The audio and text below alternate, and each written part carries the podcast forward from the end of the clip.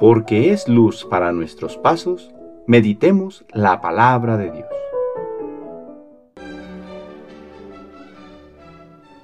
Del Santo Evangelio según San Mateo capítulo 21 versículos 33 al 43 y 45 al 46. En aquel tiempo Jesús dijo a los sumos sacerdotes y a los ancianos del pueblo esta parábola. Había una vez un propietario que plantó un viñedo, lo rodeó con una cerca, cavó un lagar en él, construyó una torre para el vigilante y luego la alquiló a unos viñadores y se fue de viaje. Llegado el tiempo de la vendimia, envió a sus criados para pedir su parte de los frutos a los viñadores. Pero estos se apoderaron de los criados, golpearon a uno, mataron a otro y a otro más lo apedrearon. Envió de nuevo a otros criados en mayor número que los primeros y lo trataron de la mismo modo. Por último, les mandó a su propio hijo, pensando, a mi hijo lo respetarán. Pero cuando los viñadores lo vieron, se dijeron unos a otros, Este es el heredero, vamos a matarlo y nos quedaremos con su herencia. Le echaron mano, lo sacaron del viñedo y lo mataron. Ahora díganme, cuando vuelva el dueño del viñedo, ¿qué hará con esos viñadores? Ellos le respondieron, dará muerte terrible a esos desalmados y arrendará el viñedo a otros viñadores que le entreguen los frutos a su tiempo. Entonces Jesús les dijo, ¿no han leído nunca en la escritura la piedra que desecharon los constructores es ahora la piedra angular. Esto es obra del Señor y es un prodigio admirable. Por esta razón les digo que les será quitado a ustedes el reino de Dios, y se le dará a un pueblo que produzca sus frutos.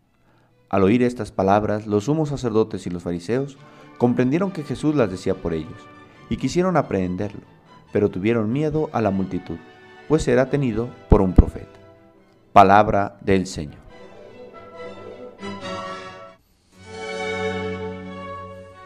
Viernes de la segunda semana de Cuaresma.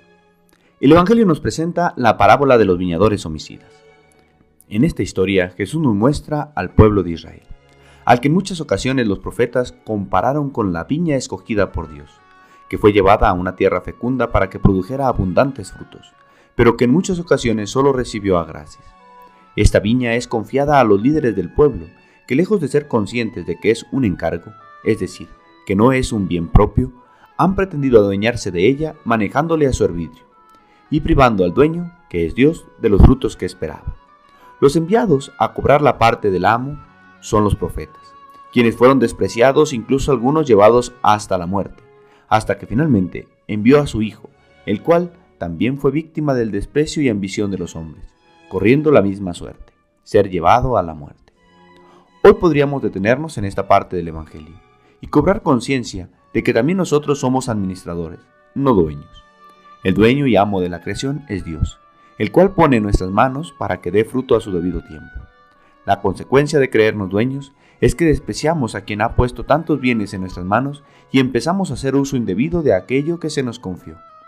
Si consideramos que el tiempo, el espacio, la naturaleza, nuestras capacidades, entre otras muchas cosas, Dios las ha confiado a nosotros para que den fruto, podremos observar cómo creyendo que no daremos cuentas a nadie del uso que hacemos de ellas, las hemos despreciado.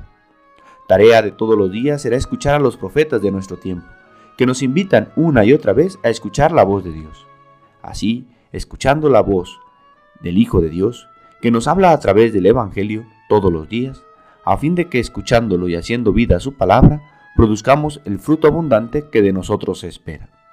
Padre, Enséñanos a ser administradores fieles de las incontables gracias que pones en nuestras manos, para que dispuestos a escuchar a tu Hijo Jesús, demos abundantes frutos. El Señor esté con ustedes. La bendición de Dios Todopoderoso, Padre, Hijo y Espíritu Santo, descienda sobre ustedes y les acompañe siempre. Que tengan buen día.